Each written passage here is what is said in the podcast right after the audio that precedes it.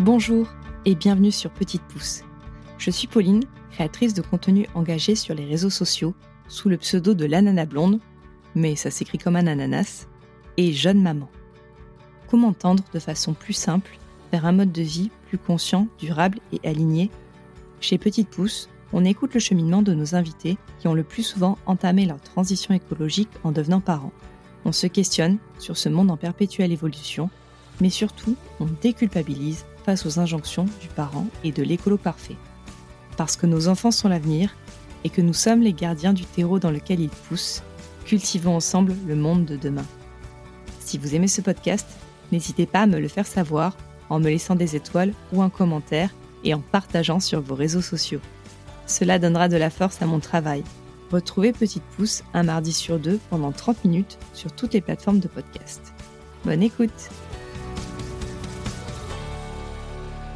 Dans la vie comme sur les réseaux sociaux, il y a de nombreuses personnes qui m'inspirent et m'insufflent la volonté de me questionner, de me déconstruire, d'aller plus loin, de faire de mon mieux. Parmi ces personnes, il y a Asma. Je l'ai connue sur Instagram quand elle était encore Take It Green, un compte lifestyle et beauté green. J'ai suivi avec passion son tournant plus militant et elle m'a même fait l'honneur de m'inviter sur son compte le temps d'un post sur la charge morale pour son Mars Soror. Puis je suis devenue maman et Asma a été d'une aide précieuse dans le tourbillon du postpartum. Aujourd'hui, c'est elle qui est maman de nouveau, à la fois d'un second enfant, mais aussi d'un projet autour de l'éveil des tout-petits, le Gomet Club. Bonjour Asma. Bonjour Pauline. Vraiment un grand merci d'avoir accepté mon invitation. Je sais à quel point ton temps est précieux. Comment est-ce que tu vas? Bah écoute, ça va très bien. Merci déjà à toi de m'inviter euh, dans ton podcast. Je suis trop trop contente. Et sinon, ça va. un peu malade aujourd'hui, d'où ma voix un petit peu euh, bizarre. Mais ça va. oh, super. Alors, je sais que l'exercice est difficile pour une Capricorne, mais pourrais-tu tout d'abord te présenter et nous raconter ton parcours, s'il te plaît? Alors, quel parcours? Bon, je m'appelle Asma, j'ai 33 euh, ans, tout juste. Je suis la maman de deux enfants. Et euh, alors, mon parcours, j'ai eu un parcours très classique. J'ai fait un BTS, je suis allée en école de commerce, j'ai travaillé dans le marketing. Et puis, j'ai eu un éveil écologique qui a fait que euh, je n'arrivais plus à bosser en entreprise, en fait. Ça, ça matchait plus, quoi. J'allais au travail et je voyais toutes ces photocopies être faites pour rien et j'en avais marre. Et en fait, en parallèle, j'avais lancé un compte Instagram. J'ai lancé le compte Instagram Taking Green en, en 2014 et ça prenait bien, ça marchait bien à l'époque. Et du coup, en 2017, je me suis euh, lancée dans le grand bain et je me suis dit, et si j'en faisais mon métier? Et du coup, je suis officiellement devenue euh, créatrice de contenu en 2017 j'ai eu de très belles années euh, dans ce métier-là, ouais, pendant des années. Ça a été super, ça a été une expérience incroyable. J'ai rencontré des gens trop trop cool, dont toi. Hein et euh, donc voilà, j'ai euh, j'ai euh, j'ai créé du contenu d'abord autour de la beauté, du lifestyle, etc. Et puis en fait, en approfondissant ma ma démarche et ma comment dire mon, mon cheminement écologique, c'est devenu beaucoup plus politique. Et du coup, mon compte a pris un, un revirement un peu plus militant et politique. Euh, et j'ai continué comme ça quelques années jusqu'à jusqu'à l'arrivée de mon deuxième enfant où j'ai eu besoin de lever le pied et où j'ai lancé mon projet du coup Gomet Club. Super parcours. Est-ce que tu te souviens ce qui a déclenché ta prise de conscience écologique? C'est superficiel en soi, mais comme quoi toutes les portes d'entrée sont valables et légitimes. En fait, j'avais une acné euh, qui était ultra récalcitrante, tu vois. Et j'avais tout essayé. Et puis, euh, je me suis tournée vers les produits naturels. Je me suis dit, parce que moi, je, suis marocaine, et en fait, culturellement, on utilise des produits naturels euh, tout le temps. Ma mère, elle a tout le temps fait ça. Et je me suis dit, bon, allez, je vais voir un peu les produits naturels. On commençait à avoir des contenus plutôt en anglais sur les compositions, le danger, toutes ces choses-là, les dangers de, des composants, etc. Ben, je suis entrée par cette porte d'entrée-là, d'abord les cosmétiques. Et au fur et à mesure, en fait, euh, j'ai découvert euh, finalement que tout ce qui nous entourait était euh, hyper toxique, tu vois, et hyper mauvais pour nous et puis pour l'environnement.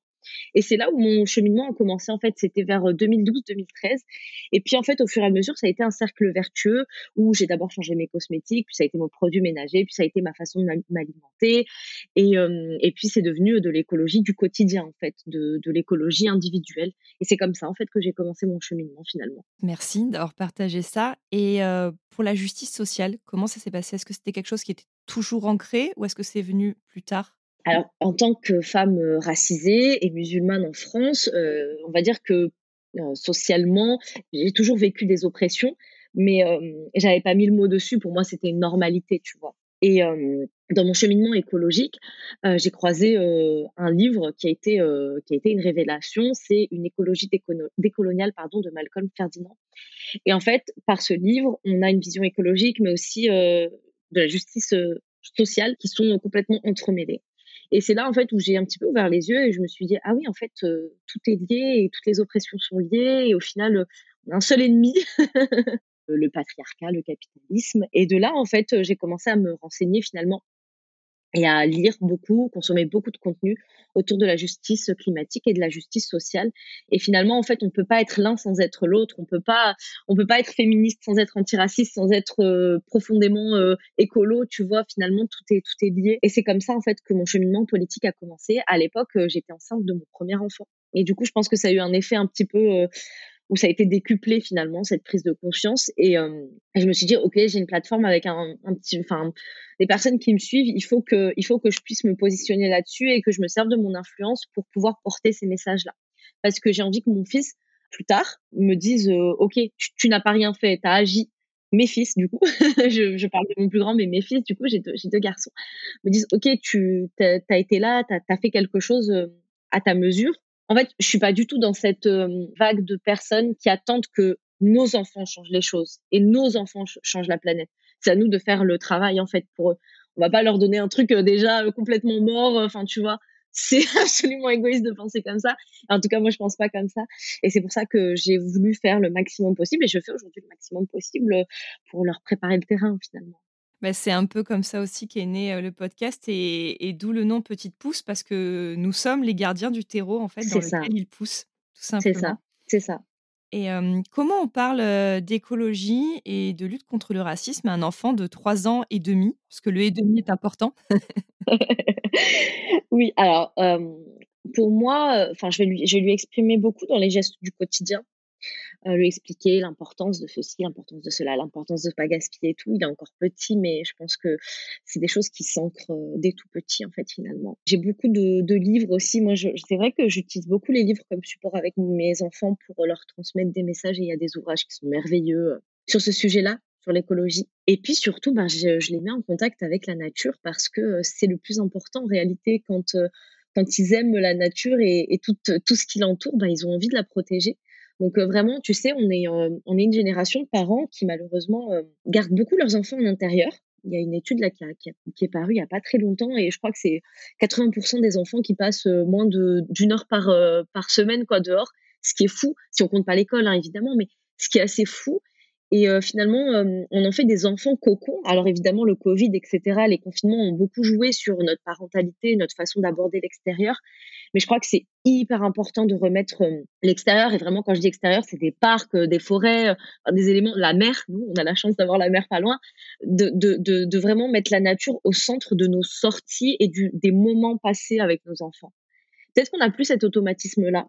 Mais et on est en hiver, hein, donc c'est pas hyper facile. Mais c'est vrai que c'est ultra, ultra important de leur montrer en fait les beautés qui nous entourent parce que nos villes, elles sont construites de façon à ce qu'on n'a pas de contact avec la nature.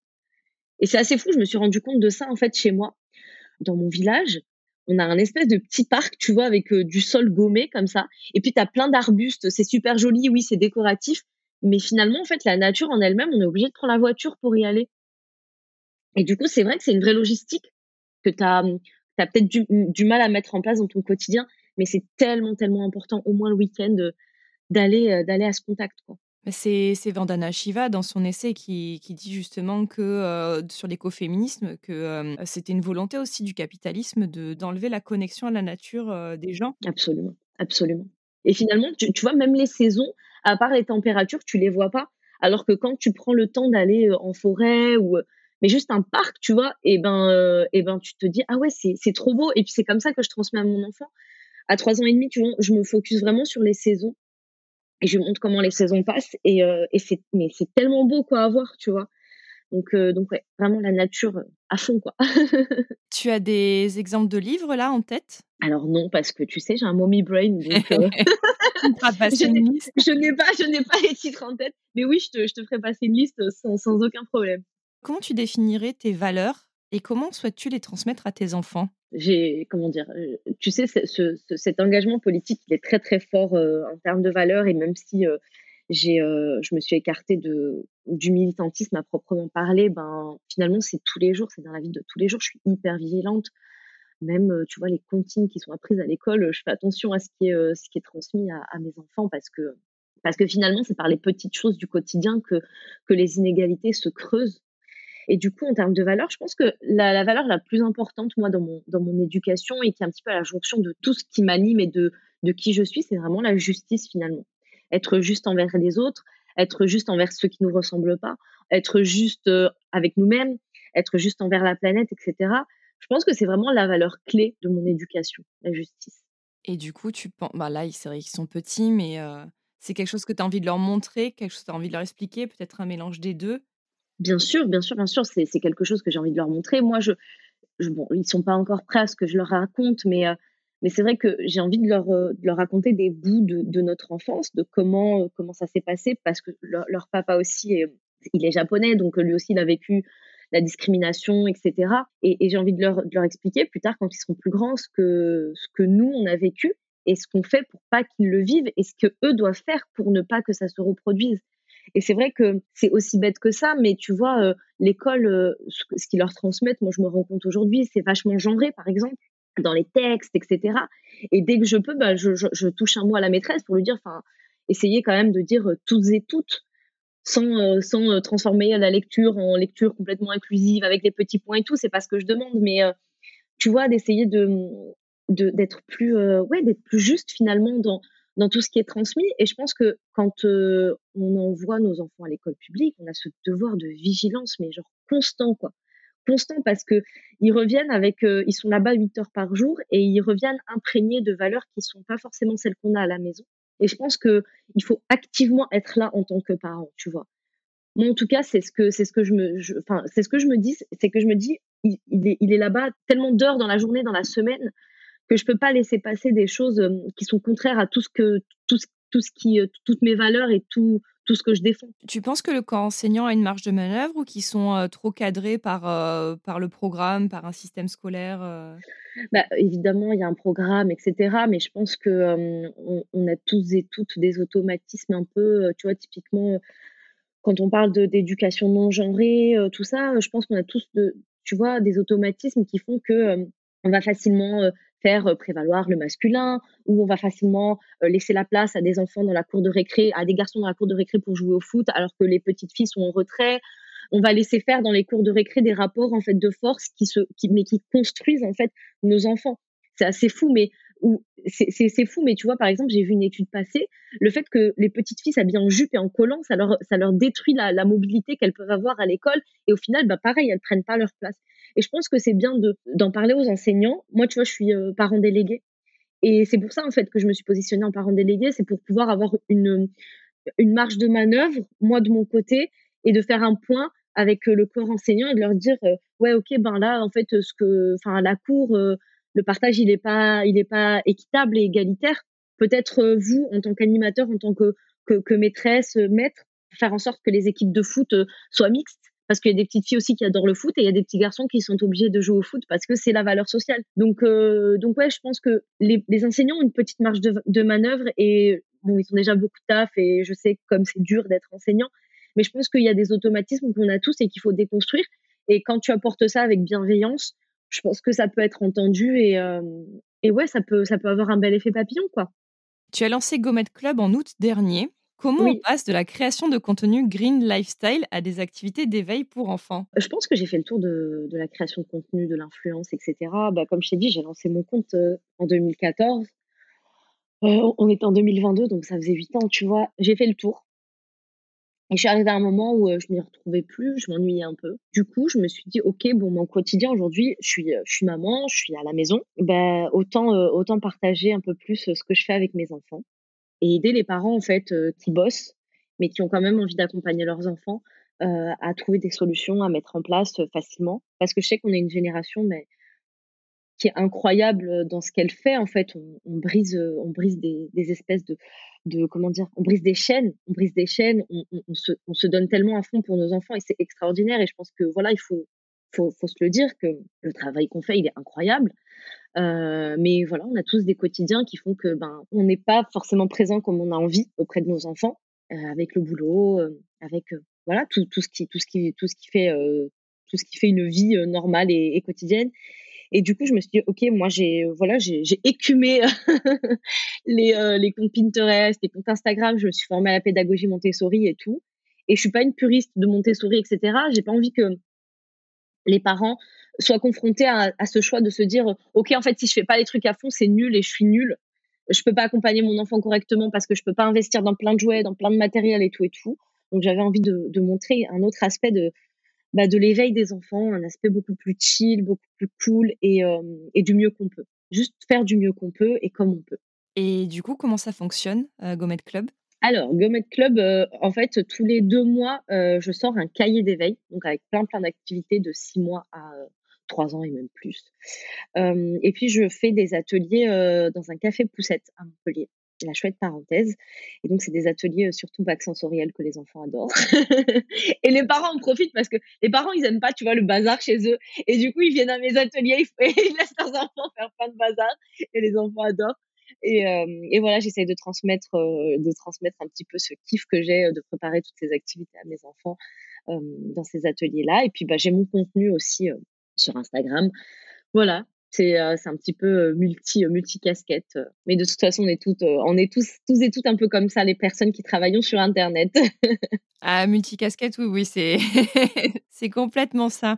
Et, et, oui pour les bacs sensoriels mon, mon, fils ils ont un, un, grand grand bac alors ils sont pas aussi à boutique laitière mais ils ont un grand grand bac de semoule à la crèche et ah, c'est génial, il adore, il patouille, il en mange aussi. voilà. c'est vraiment un truc, un truc qu'il adore. Et alors, aujourd'hui, est-ce que tu pourrais nous dire comment on occupe un tout jeune enfant pendant un week-end pluvieux? Quels sont un peu le, le, starter pack que tu conseilles d'avoir à la maison pour des activités? Et où est-ce qu'il y a des choses qu'on peut faire avec ce qu'on a déjà? Alors, en réalité, le starter pack, c'est plutôt la posture du parent, tu vois. Il faut pas toujours se dire, OK, je vais occuper mon enfant parce que j'ai besoin de, j'ai besoin de faire autre chose. Parfois, en fait, l'enfant, il a juste besoin que tu sois à côté de lui, tu vois. Et le starter pack, c'est vraiment la posture. Tu es là, tu as envie de passer un moment avec ton enfant, tu l'accompagnes. Et puis, euh, tu sais, très souvent, la magie se crée. Tu restes avec lui, genre, les dix premières minutes, tu t'amuses, tu joues. Et souvent, ça se fait dans le silence, tu vois. Et puis hop, la magie opère. Et évidemment qu'on a tous, en tant que parents, je pense, tout ce qu'il faut à la maison. Alors, il n'y a pas besoin de gros investissements. Moi, par exemple, j'ai fait un réel sur ce que tu peux faire avec du papier, enfin des rouleaux de papier toilette. Hein. donc, clairement, tu as tout ce qu'il faut à la maison. J'aime bien transmettre ce message de la posture parce que, euh, en réalité, en fait, on a vraiment euh, parfois envie d'occuper nos enfants coûte que coûte et on se dit que si on les occupe pas, on est de mauvais parents, tu vois. Alors que parfois, ils ont juste besoin qu'on leur lise une petite histoire et puis ça les occupe tout l'après-midi et puis genre juste euh, faire une cabane, par exemple, dans le salon et ça les occupe tout l'après-midi. Moi, mon fils, en ce moment, par exemple, tout ce qui est activité, mon grand, tout ce qui est activité Montessori et tout, il n'a pas envie d'en entendre parler. Mais par contre, tu lui mets des coussins, il te fait une cabane et il reste tout l'après-midi dedans, quoi. Comme quoi, en fait, chaque enfant, en réalité, il y a aussi beaucoup d'observation, tu vois. Tu observes ton enfant, tu vois ce qui lui plaît, euh, tu vois ce par quoi il est attiré et parfois un truc euh, tout bête, hein, mais euh, des louches, des casseroles et, et puis voilà, quoi, il est, il est hyper heureux. Moi, il a une passion pour l'aspirateur en ce moment. ah ouais. Grosse passion aspirateur, c'est impressionnant. Mais tous les jours, il va, il prend l'aspirateur, il, il dit happy pour dire appuyer, il appuie dessus, il le prend. Donc, Mais c'est génial. C'est génial, tu vois. En fait, ils sont beaucoup. Il a deux ans, ton fils, c'est ça? Ouais, il va avoir deux ans. Il va avoir deux ans. Ouais, ils sont vachement dans l'imitation à cet âge-là. C'est trop drôle. Nous, on a, on a tout le truc, genre, on a l'aspirateur, on a la serpillière, euh, le truc. Et, euh, c'est très Montessori, en plus, tu sais, de prendre soin de son environnement.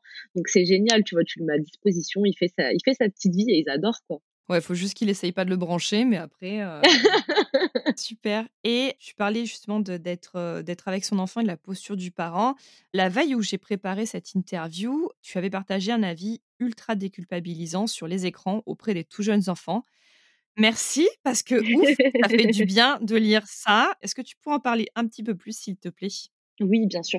Alors, moi, j'ai commencé les écrans avec mon fils à deux ans. Mais on le fait de façon extrêmement responsable, comme une autre activité, tu vois? Mais vraiment, pour moi, les écrans, c'est une activité à part entière où il va passer c'est 20 minutes, tu vois. en ce moment, il est à fond sur la patrouille et les épisodes durent 20, 20, 30 minutes, un truc comme ça. On regarde ces épisodes. Et l'idée, en fait, c'est encore une fois de les accompagner. Tu vois, tu vas pas mettre ton enfant du matin au soir devant les écrans, mais juste, en fait, quand tu lui proposes des écrans, moi, je trouve ça génial, en fait, parce que, ben, en fait, ça stimule, ça stimule l'imaginaire aussi. Mais tu vois les jeux qu'il fait après avoir regardé son épisode de Pas de patrouille, mais il s'amuse aux pompiers, il s'amuse aux policiers. Euh, c'est des personnages qui sont, euh, tu sais, qui sont vachement, euh, comment dire, bienveillants, c'est super mignon. Et ça transmet aussi des valeurs au même titre que des, que des histoires, etc. faut juste le faire avec beaucoup d'intelligence et, et, et, juste se dire que, OK, c'est un outil comme un autre, c'est une activité comme une autre et il n'y a pas à culpabiliser.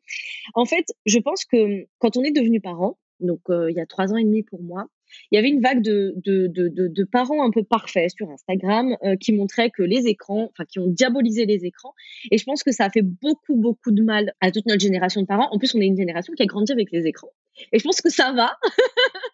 on n'a pas trop cerveau, tu vois, je pense que ça va. Alors évidemment, je pense qu'on aurait dû les consommer de façon un peu plus, euh, peut-être un peu plus légère. en tout cas, j'étais une enfant de la télé, tu vois.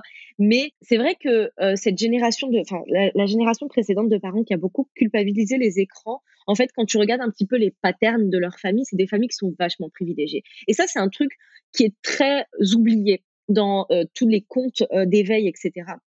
C'est qu'on oublie les situations de chaque famille quand tu rentres du taf, que tu récupères ton enfant, que tu dois préparer à manger, que tu as une fenêtre genre hyper rétrécie et que tu mets 20 minutes d'écran à ton enfant le temps de préparer le repas, ben ça va pas le bousiller en fait, ça va pas bousiller ses neurones, ça te permet de lui préparer son repas, ça te permet de souffler avant le tunnel et il y a rien de mal en fait. Il y a rien de mal. Alors évidemment que tu peux te passer des écrans quand euh, tu as euh, plus de temps, quand tu peux préparer tes repas, quand euh, tu as plus de moyens aussi, hein, euh, soyons, soyons, soyons honnêtes. Et je pense que malheureusement, il y a beaucoup de familles qui se sont euh, comparées à des personnes qui n'ont peut-être pas la vie d'un Français lambda, tu vois. Et je pense que c'est vraiment important de remettre l'église au centre du village et de se dire, en fait, on a tous nos réalités et on fait tous du mieux qu'on peut avec les outils qu'on a à disposition.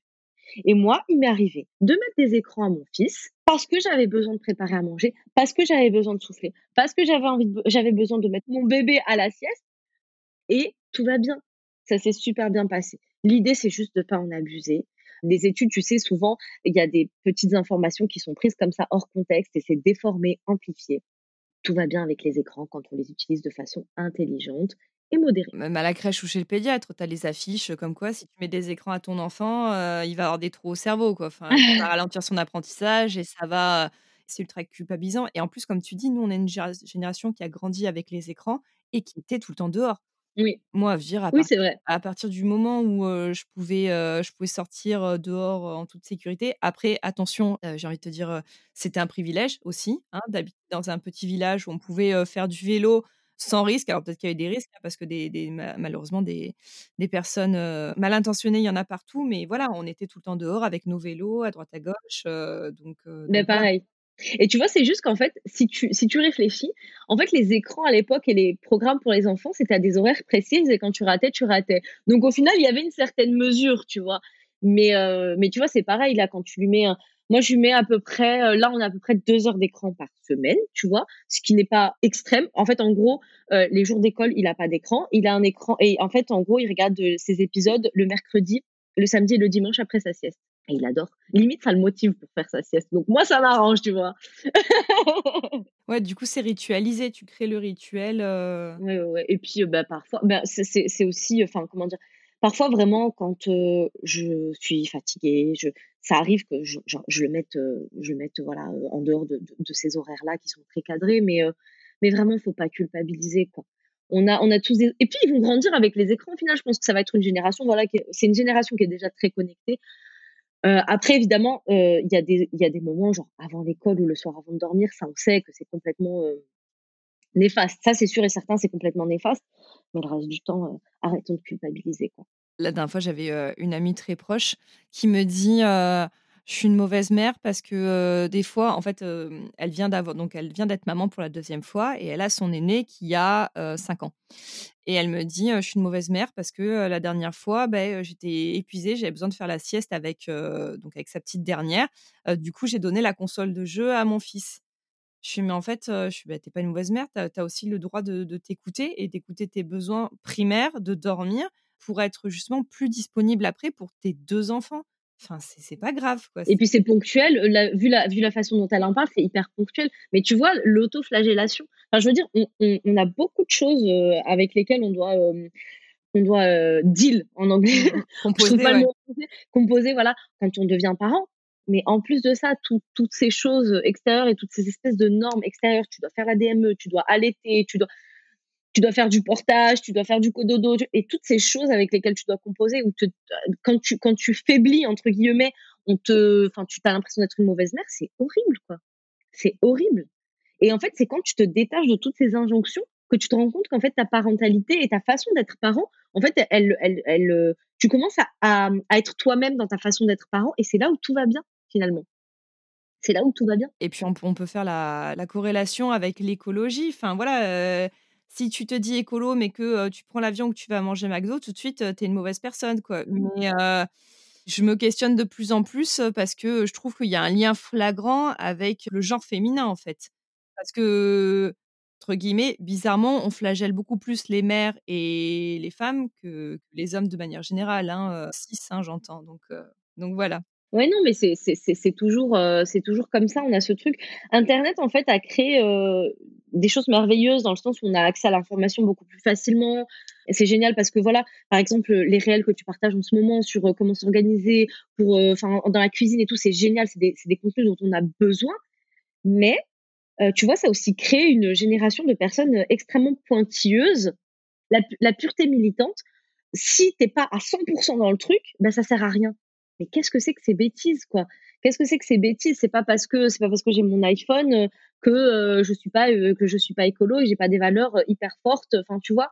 Et, et c'est pareil dans la parentalité, c'est pareil dans l'écologie, c'est pareil dans le féminisme. C'est un fléau quoi, ce truc d'arriver à un tel point de, de, de perfectionnisme où tous ceux qui font moins que toi, ben en fait c'est pas bon quoi. C'est horrible quoi. C'est horrible. Mais t'as as plein de, encore une fois, malheureusement, tu as plein de configurations de vie qui sont complètement occultées. Par exemple, mes parents sont marocains. Ils ont émigré ici en France, ils avaient 18 ans. Alors évidemment qu'ils vont prendre le bateau et l'avion de temps en temps pour rentrer au Maroc parce qu'ils ont toute leur famille là-bas. Moi, je vais leur dire quoi? Je leur dire, bah non, vous, vous voyez plus jamais vos familles. Non, c'est fini.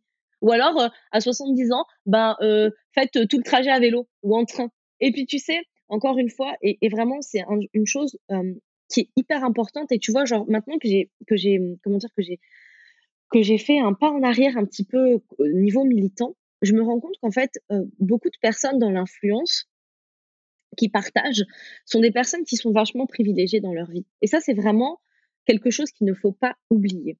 Et malheureusement, tu as des personnes qui ont moins de moyens et qui essayent de faire autant. Et c'est hyper compliqué pour ces personnes-là et elles se culpabilisent. Mais vraiment, quel que soit le domaine, hein, que ce soit l'écologie ou la parentalité. Et, et, je trouve ça dommage en fait qu'on n'ait pas cette nuance de dire ok chaque famille fait avec ses moyens et fait comme elle peut. Et l'essentiel en fait c'est que en tant que groupe, nous tous, en tant que collectif, on avance ensemble. Peu importe le niveau auquel tu te, tu te, tu te situes. Si moi je fais plus, c'est super. Toi tu fais déjà, c'est super. Et puis ensemble en fait, il faut que ce soit ensemble qu'on avance. Politiquement en fait, c'est le collectif qui prime, tu vois. Et on passe tellement de temps à essayer de perfectionner cet individuel parfois au détriment de notre santé mentale. C'est horrible, quoi. C'est horrible. Alors que collectivement, en fait, finalement, tous ces efforts qu'on met dans l'individuel, ça, mènerait à, de grands changements et de grands bouleversements. Mais malheureusement, comme tu disais euh, tout à l'heure vis-à-vis du capitalisme, en fait, la société capitaliste, elle nous a aussi coupés les uns des autres et elle, euh, comment dire, elle nous aveugle un peu sur cette notion de solidarité et de collectif. Et c'est pour ça que c'est très difficile aujourd'hui quand politiquement tu as envie d'avancer et que tu te rends compte qu'on est tous enfermés dans nos vies et que c'est très difficile de, d'être solidaire et, d'avancer concrètement. quoi.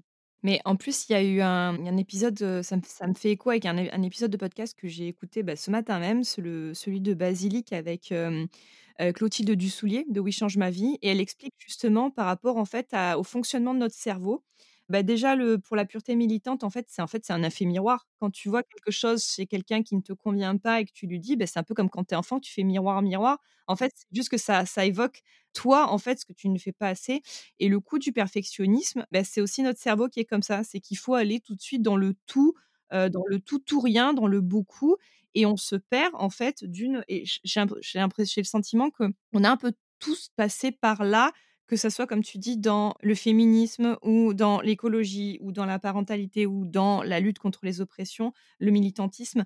Euh, j'ai l'impression qu'on a tous eu ce parcours d'être à fond au début et après bah, de limite frôler le burn-out ou pas pour certaines personnes qui ont eu.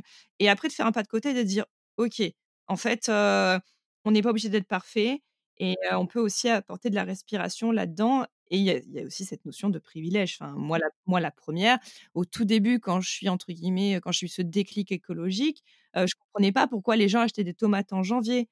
Mais en fait, bah, si tu vas en supermarché, des fois, les tomates d'Espagne, elles sont moins chères que les poireaux de France en janvier. Ça, en fait. ça. Et des fois, bah, tu fais comme tu peux quand tu as besoin de joindre les deux bouts. Mmh, c'est exactement ça. Et je pense que c'est vraiment un discours qui manque, en fait, dans l'influence. Vraiment, ça manque de juste dire, OK, voilà, moi, je vous montre comment faire mais vraiment faites comme vous pouvez. L'essentiel, c'est que vous essayez, quoi, tu vois. Et c'est horrible de se dire que on a toute une génération, je parle de nous, tu vois, en tant que génération, de personnes qui, qui, se créent des névroses parce qu'on n'y arrive pas, quoi. C'est horrible. Moi, moi, j'ai été en burn-out, tu vois, à cause de ce militantisme et parce que, bah, tu vois, tu parlais de Mars Aurore, mais Mars Aurore, ça a été une expérience extraordinaire, mais le harcèlement que j'ai subi après, ça a été, euh, ça a été très, très difficile parce que, bon, tu as les apôtres de la pureté militante, mais tu as aussi euh, tous ceux qui sont euh, aux opposés euh, politiques de tes idées et qui, qui sont voilà vachement. Enfin, c'est très dur quoi de de naviguer euh, de naviguer dans ces eaux-là euh, militantes quoi quand euh, tu as deux deux côtés qui sont très vachement durs avec toi. Et du coup en fait j'ai été en burn-out et genre tu vois limite je me suis dit mais en fait je vais tout rejeter quoi. Je vais repartir à zéro. Je vais je vais être dans le déni et je m'en fous. Voilà. Et je m'en fous. C'est après que je me suis dit bon tu peux pas quand même renier toutes ces valeurs là alors j'ai fait des pas en arrière et honnêtement je le dis hein, parce que écologiquement j'arrivais plus à tenir tout ce que je faisais avant d'avoir deux enfants tu vois. Donc j'ai fait des pas en arrière mais ça n'empêche pas qu'aujourd'hui je transmette les valeurs. Tu vois, mes enfants, en fait, c'est que je me dis, ok, moi, je suis là en train de, je, contribue à élever une génération qui, pour elle, sera la normalité de consommer comme ça, de vivre comme ça, de faire ces gestes-là. Tu vois, donc je me dis bon. Ok, moi mentalement, j'arrive pas à tout porter euh, aujourd'hui comme je portais avant d'avoir deux enfants, mais c'est pas grave, j'essaye de le faire. En fait, c'est cette vision collective encore une fois, c'est que c'est les enfants, nos enfants, j'essaye en fait de travailler sur ce collectif-là et aussi politiquement auprès de, bah, de, de, de, de, notre génération, de plus penser politique que individuel, collectif que individuel. Tu vois, à chaque fois que je parle avec des parents, je dis ouais, mais vous savez. Euh, si on se regroupait, euh, on pourrait, par exemple, juste mes voisins, quoi, tu vois. Si on se regroupait, on pourrait avoir euh, un compost et tout, ça serait bien et tout. Est-ce que ça, vous dit et tout qu'on fasse ça et tout? C'est des petites actions comme ça au final, mais quand elles sont euh, portées par plusieurs, déjà, c'est moins lourd sur nos épaules. et puis, et puis, ça fait avancer les choses euh, beaucoup plus euh, rapidement en fait et de façon plus stable. Parce qu'on n'est pas fait en fait pour se mettre une pression. En, fait, individuellement, on ne pourra pas sauver le monde. C'est pas parce que je suis parfaitement et purement zéro déchet que le capitalisme va tomber. Par contre, si je fais un peu moins, mais, mais que j'accorde un peu plus de place à une réflexion collective et politique, là oui, il y a des chances que ça aboutisse, tu vois. Merci beaucoup Asma pour ça, pour ton temps. Avec plaisir. On va finir par la question signature du podcast. Quel message souhaiterais-tu déposer aux parents ou futurs parents qui souhaitent agir? Ne vous ne vous flagellez pas.